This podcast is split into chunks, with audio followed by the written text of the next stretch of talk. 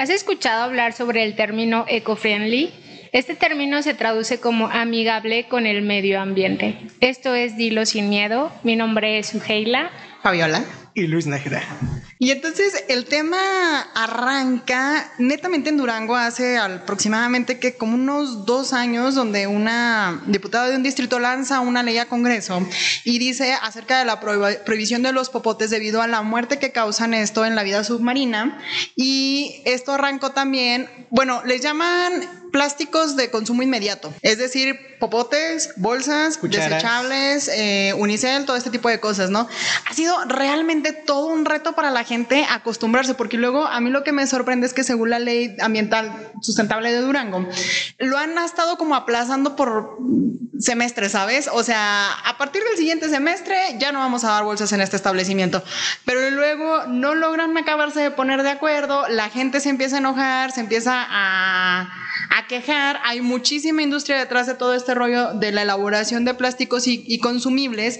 Y, ok, va, seis meses. Y entonces vuelves a ir a las tiendas, ¿no? De conveniencia. a partir del siguiente semestre ya no se va a permitir la, el consumo de bolsas y no sé qué. Y luego detrás de todo este despapalle que hubo, hubo mucha gente que empezaba y comenzaba a hacer la reflexión en, en el asunto de, ok, va, no a los plásticos de consumo rápido como son las bolsas, que es con lo que empezó, por ejemplo, la, la regulación de, gubernamental, pero luego la gente decía, bueno, vamos a empezar a usar las bolsas reutilizables. reutilizables, pero había dos bemoles muy interesantes. La primera era antes de todo el asunto este que estamos viviendo de la pandemia, era la contaminación entre alimentos que se generaba, y la segunda, que cada vez que ibas al súper comprabas una reutilizable y luego la gente terminaba tirando la reutilizable que tenía bien entonces, ¿qué pasa con el tema de los eco-friendly? ¿Sabes qué? Todo ese tema, fíjate, y es interesante cómo involucra, se involucra el gobierno aquí, porque es un tema cultural, no tanto de gobierno. Eh, recuerdo hace seis, ocho años eh, sacaron unos uh, camiones recolectores de basura que era para algo tan simple como dividir la basura orgánica de la orgánica.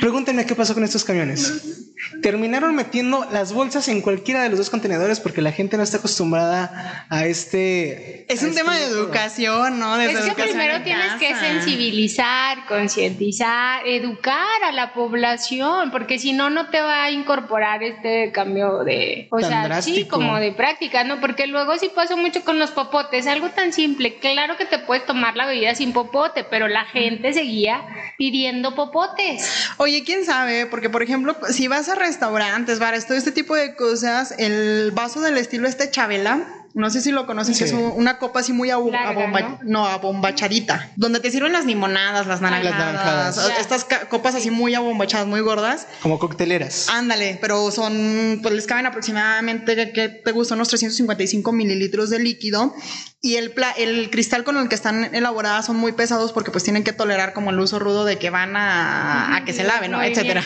No era la idea dar clase de coctelería ni de cristalería, sino lo que ni de lavado de... Ni de lavado de, de trastes, sino lo que me refiero es que el momento, por ejemplo, esas copas, al momento de sostenerlas, te la tomas y en mi caso, que soy un niño chiquito, y si por ahí me están escuchando amigos o amigas de la prepa, no me van a dejar mentir, o sea, yo siempre andaba mancha de todo lo que comía, o sea, esas copas te las echas encima y el peso no, no se puede porque como la abertura de la boca es muy grande, o sea, realmente si te ensucias todo, si te toca nariz, si te toca todo, porque es muy grande, por eso los popotes, o por ejemplo en otro estilo de coctelería que utilizan el popote para revolver, el tema de los cafés, o sea, ¿Qué pasa? O también los estudios que dicen que el hecho de consumir jugos verdes eh, a base de limón directamente hacia los dientes te provoca que te manchen el esmalte, que por eso es necesario el popote que vaya directo hacia. Pero también eso es si lo haces como con un consumo regular, ¿no? muy alto. yo te digo los pros de mis amigos, los popotes. sí, sí, sí, O sea, porque luego sí somos, sí somos muy drásticos. O sea, el tema con el eco-friendly es que no hay un punto negativo. O sea, es como, ¿por qué no eres amigable con el medio ambiente y es negro o es negro y es negro punto negro. Entonces, como que esto también es una discusión, ¿no? O sea, ¿realmente somos eco-friendly o estamos cayendo en un punto de, ah, no, sí. Como solo en ciertos momentos.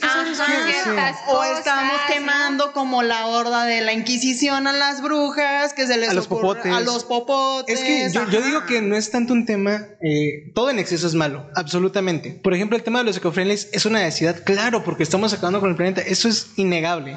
Y de hecho, esto que le hayan puesto una bandera al tema de los popotes, que lo sacaron por el hecho de, ay, es que le hace daño, y este video famosísimo de, la tortuga sacándole de, la nariz un mm. popote, ah, sensibilizó demasiadísimo. Y eso es algo dentro de lo que cabe bueno, ¿por qué? Porque como tú lo mencionas, hay muchísimas personas que no evitaron el consumo del popote, pero hubo muchas otras que ya se evitan comprar o pedir popote.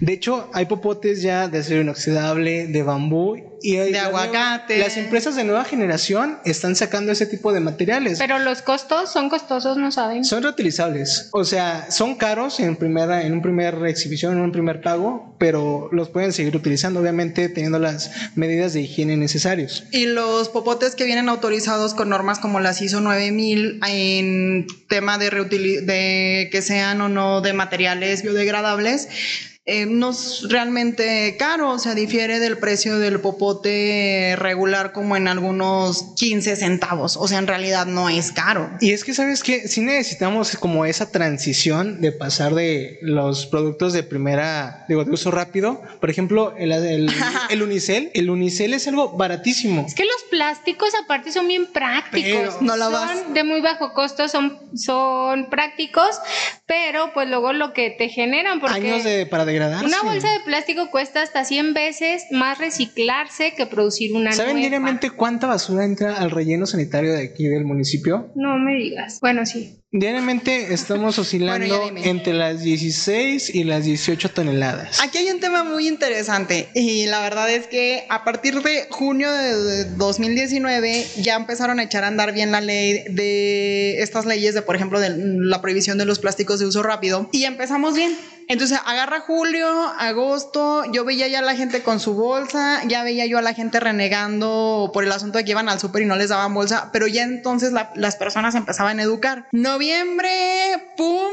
Guam, sorprende con su noticia. Diciembre no le creyeron, enero nos mandan a todos al demonio, marzo nos encierran y entonces el consumo de plásticos o basura de primer, o sea, de uso rápido, aumentó garrafalmente. Cubrebocas, guantes desechables, quirúrgicos desechables. Y la repartición de alimentos, ¿no? Por todos lados. Entonces, como el asunto ahora era la pandemia y era un virus altamente, eh, pues disculpa la redundancia, viral y altamente mortal, entonces la gente empezó a generar aún más basura de la que se generaba antes, pero entonces también hablábamos del respiro a la tierra por el confinamiento social, de que ya se empezaban a ver los delfines en, eh, en, Venecia. En Venecia, o sea, empezamos con un tema muy impresionante que entonces te decía, oye, el verdadero problema son los plásticos de consumo rápido o el problema es el consumismo tan alto que estamos viviendo. Mi mamá me platicaba que cuando ella era pequeña era muy complicado que viajaran, sobre todo por el tema del costo del viaje, del costo de la, del hospedaje, de todo esto. Y actualmente, en promedio, una persona con ingresos incluso bajos, viaja, ¿qué te gusta? Una vez al menos en su vida,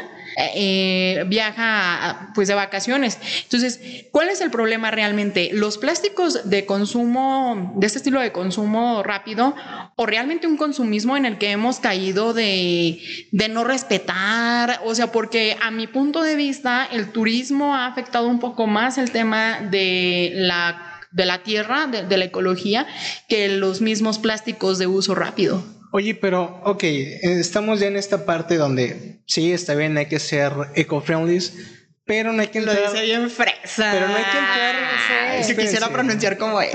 pero no hay que entrar en esta etapa de excedernos en ser o querer que todos... O satanizar a los que no lo son, ¿no? Porque también luego ves en redes sociales que los que se creen como muy amigables con el medio ambiente, entonces se ponen en esta posición de criticar o de señalar a los que no lo son, subiendo imágenes o videos de, ay, ¿cómo es posible que usen bolsas de plástico? ¿Cómo es posible que compren los litros de agua, ¿no?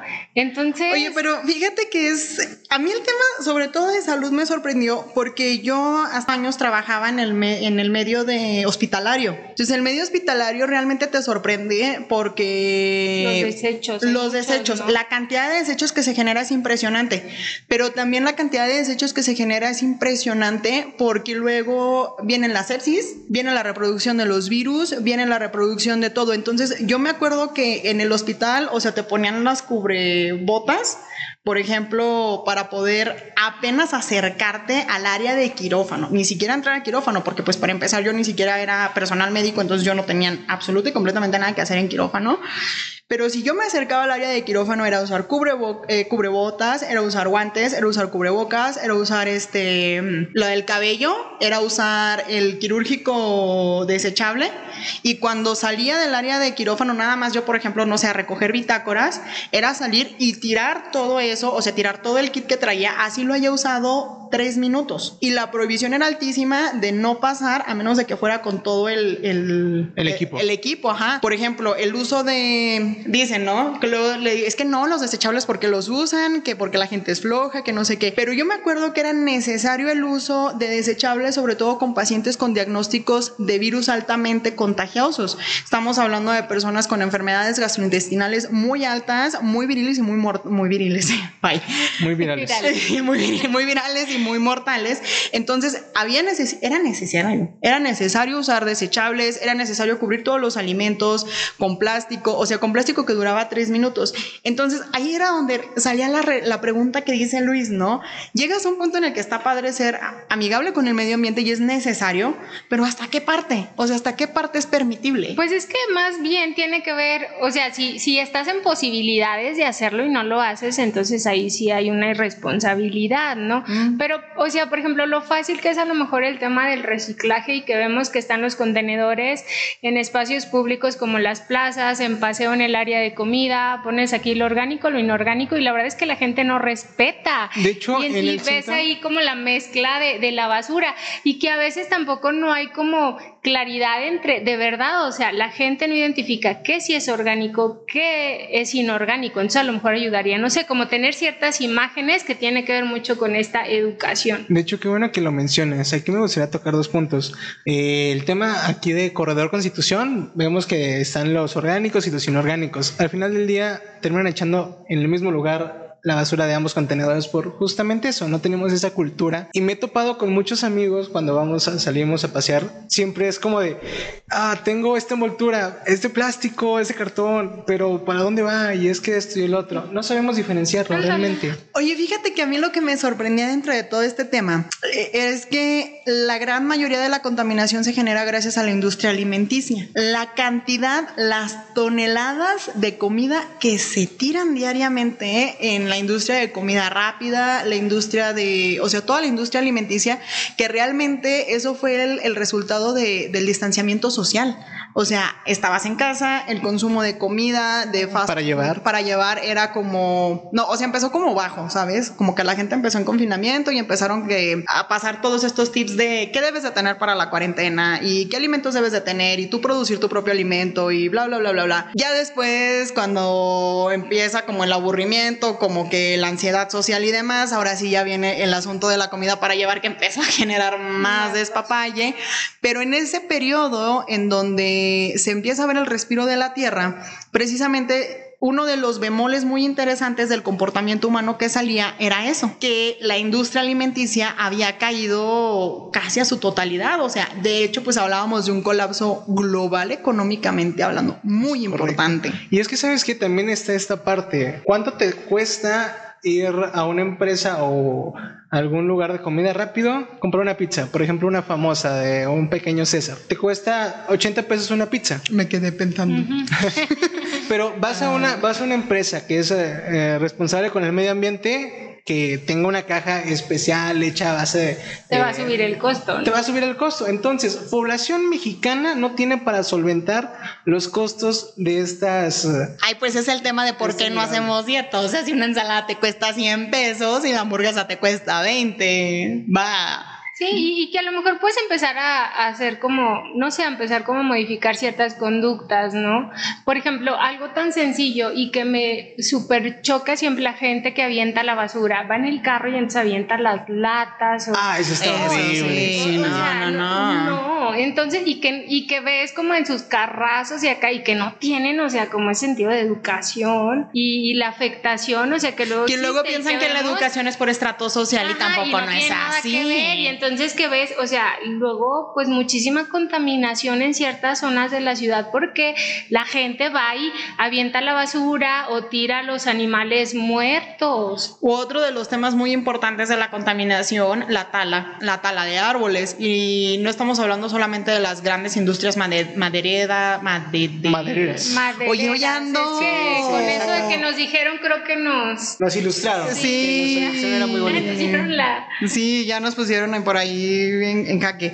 Eh, pero no solamente esto, o sea, por ejemplo, el hecho de que las personas no acostumbren eh, plantar árboles cerca de casa, o sea, en, áreas verdes, en áreas destinadas. Es que más que nada es el no tener una moderación, porque no, no es malo la tala, porque genera una industria y te genera un derramo, una derrama económica, pero que no tenga medida y que no tenga regulaciones. y que tienes que compensar, porque tampoco no puedes como solo extraer recursos sin y no regresar. cambio. Es como esta parte de, equilibrar. Oye, pues ¿qué le pasó? ¿Qué le pasó? Te digo que ando bien quita. Es que con esto que nos dijeron de la adicción. Sí, con esto de que, que Sí, como que controles me puso en jaque y ya no sé ni qué hacer ni qué pensar. De por cierto, controles me pone nerviosa, entonces ahora ya con este tema más. Oye, pero a ver, yo lo que de plano no tolero es esas personas que, como lo comentábamos hace un momento, satanizan. Por ejemplo, estas personas que dicen, no cortes el árbol, el árbol tiene vida y jamás puedes tocarlo y deja que viva y échale agüita y riégalo. Ok, vale, estoy de acuerdo. Genera vida, genera vida, cierto, genera oxígeno. vida, oxígeno. Oye, pero luego... Y te satanizas si llegas a cortar tú uno, pero él llega con libros y es como de, ok, si sabes que para que tú tengas un libro también tuvo que haber algo. Si estamos de acuerdo que entonces el que estaría satinizando eres tú. Pero ¿por qué? no él, tú. ¿Por qué serías tú? Porque, por ejemplo, él te está hablando acerca de no cortes el árbol, el árbol genera vida. Y entonces ahí estamos en un punto medio donde dices, de acuerdo, el árbol genera vida. Y tu queja es, y tú llegas con libros, es como, o sea, a lo que voy yo es a lo siguiente, no puedes estar criticando a los demás si tú no sigues lo que profesas. Y que sí. Pero entonces ya estamos hablando de estos extremos de los que te estás quejando. Y que sí se puede. Y que no es posible tampoco seguirlo como es que a cabalidad. ¿no? Tú sí estás consciente de lo que sí, sí, pero tú sí estás consciente de lo que dice, o sea, el punto medio precisamente es ese. No tales el árbol porque genera vida, pero pues, eh, por ejemplo, consumes de la industria que produce los árboles porque ya lo regresas.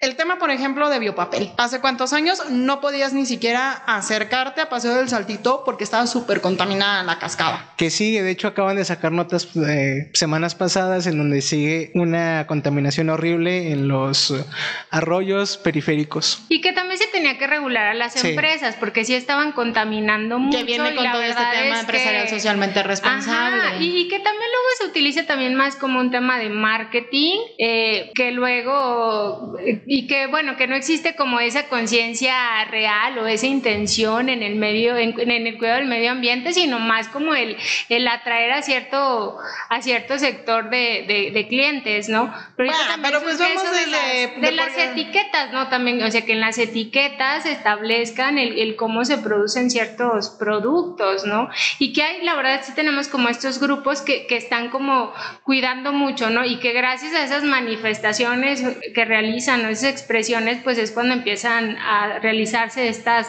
estas modificaciones dentro de los diferentes ámbitos. Es decir, ¿desde qué punto somos amigables con el medio ambiente y en qué punto somos radicales y en qué punto somos intolerantes? Oye, esta parte que me habló mucha risa, como muy amigables con el medio ambiente, pero no con las personas, ¿no? es que nosotros no somos parte del ambiente. No, o sea, donde se, se pones como en, eh, no sé, como por encima eh, el medio ambiente, los recursos naturales, muy por encima de, los seres humanos, ¿no? Eh, como en un ejemplo muy drástico, no sé, el crecimiento desacelerado de un árbol que puede provocar la muerte de 200 niños en un orfanatorio, pero no podemos talar el árbol porque pues el árbol genera vida, pero pues entonces a los niños del orfanatorio pues ya les tocaba que su casa se, se, se, se destruyera. ¿A eso te refieres? O sea que luego la gente no es capaz de decir, bueno, talemos el árbol dejemos la casa del orfanatorio ahí y plantemos otro árbol en otra área. A ver, espérate, ya que mencionas esto, hay algo que se me acaba de venir a la mente. Yo son mis ejemplos Sí, no, no, no, está bien. porque lo van a pedir Vamos a cambiar un poquito el, panorama, pero vamos a hacerlo aquí local. ¿Recuerdan el puente que querían poner ahí en Francisco Villa? Ajá. Era precisamente eso. O sea, el municipio quería implementar el puente para que no hubiera tantos accidentes, porque es una realidad que hay, accidentes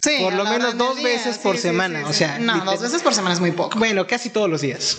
Entonces quieren hacer este anillo periférico para que no, para evitar estos accidentes, pero llega la resistencia de no cortes los árboles, porque los árboles es vida y es que los árboles es esto. Entonces, ¿hasta qué punto es bueno, malo cortar estos árboles para aplicar un anillo periférico aquí? Que pues también genera vida, o digo, no genera vida, también previene, previene accidentes, que pueden quitar vidas, es correcto. Que aquí tiene que ver con el tema de que, pues, por lo general tiendes a sacrificar algo, pero por obtener un bien mayor. Entonces, en base a eso debes de tomar como las decisiones, pues Porque no siempre se puede tener todo. La discusión de ahí, y ah, me van a linchar, pero lo voy a decir sin miedo. La discusión de ahí era precisamente que no era como tan necesario en esa área. Apoyo a Luis en el sentido de que hay como muchos accidentes, eso sí lo, lo apoyo totalmente, pero fíjate que últimamente me ha tocado correr más ese bulevar y lo que me he fijado es que le falta muchísima regulación. Eh, hay incluso cruceros y cruceros de, que vienen de norte a sur, oriente, poniente, eh, cruces completamente con giros de carros de carriles para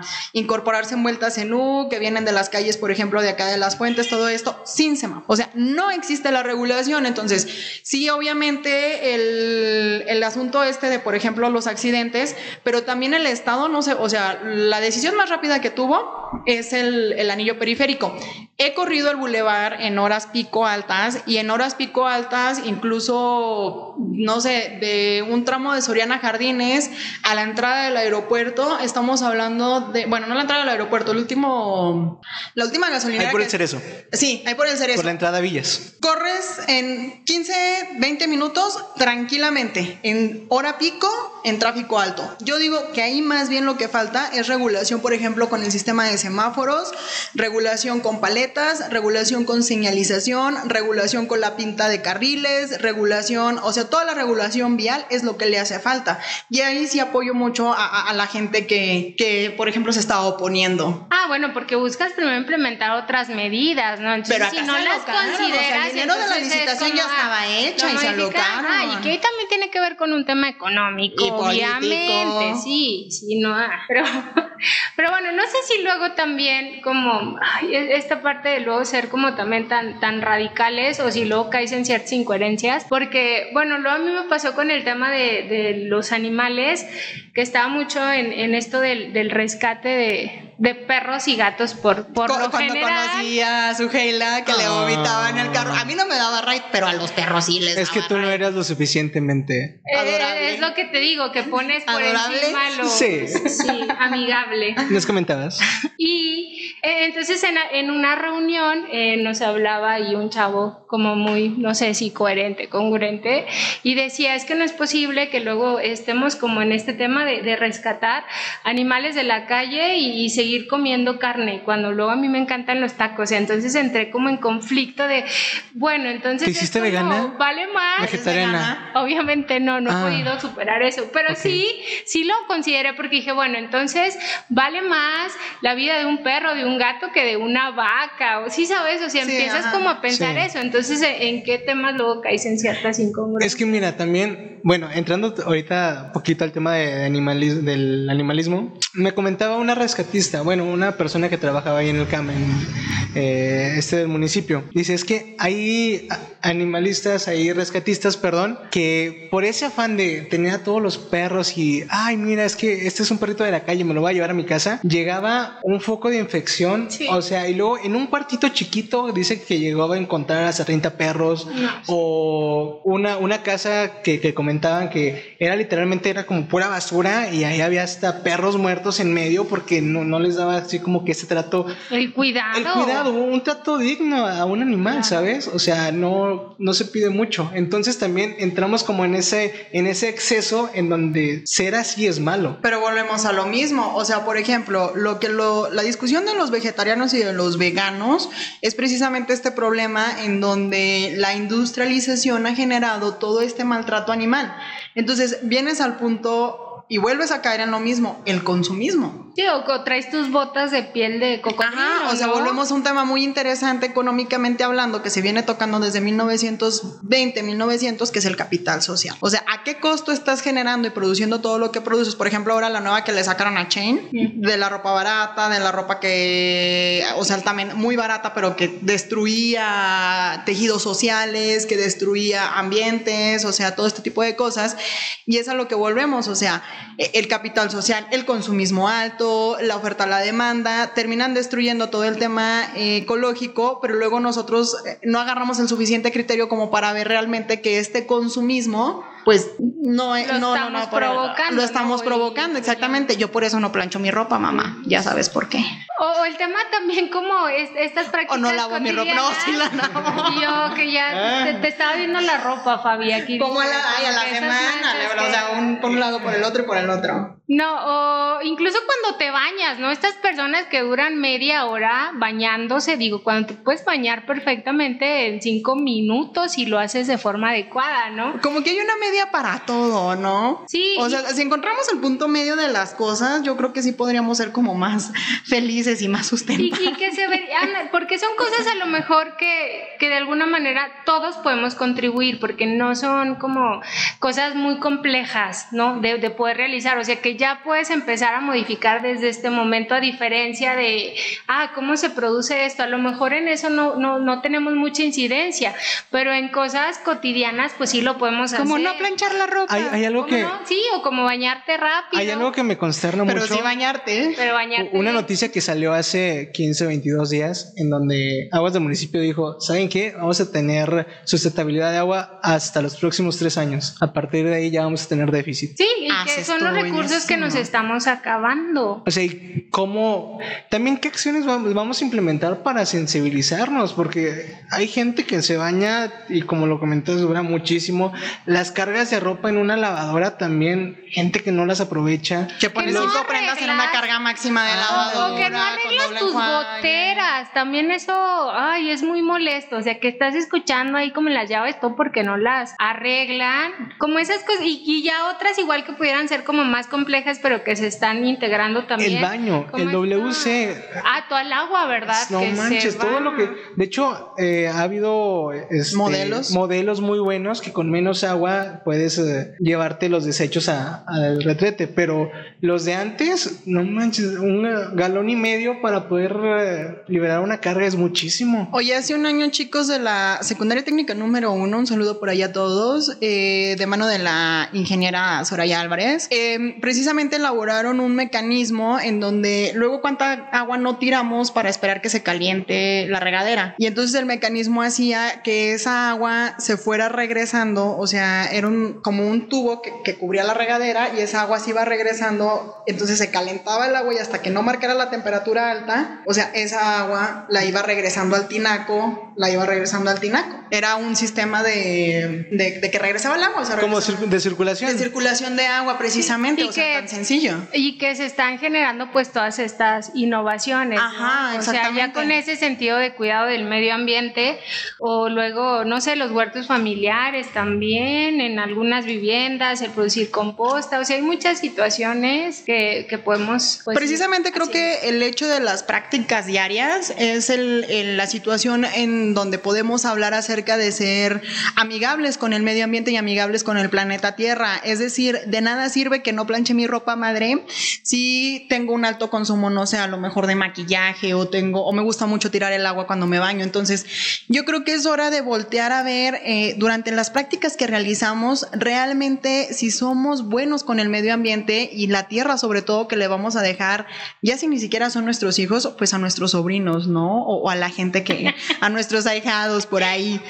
La verdad es que es un tema súper, ya me vieron feo, es un tema súper delicado, pero bueno, eh, esperemos que lo vayan viendo y ahí por ahí nos comenten ustedes acerca de qué tan eco-friendly somos, nos sentimos y qué tantos callos pisamos el día de hoy. Mi nombre es Fabiola. Suheila. Y Luis Nájera. Y esto fue Dilo sin miedo.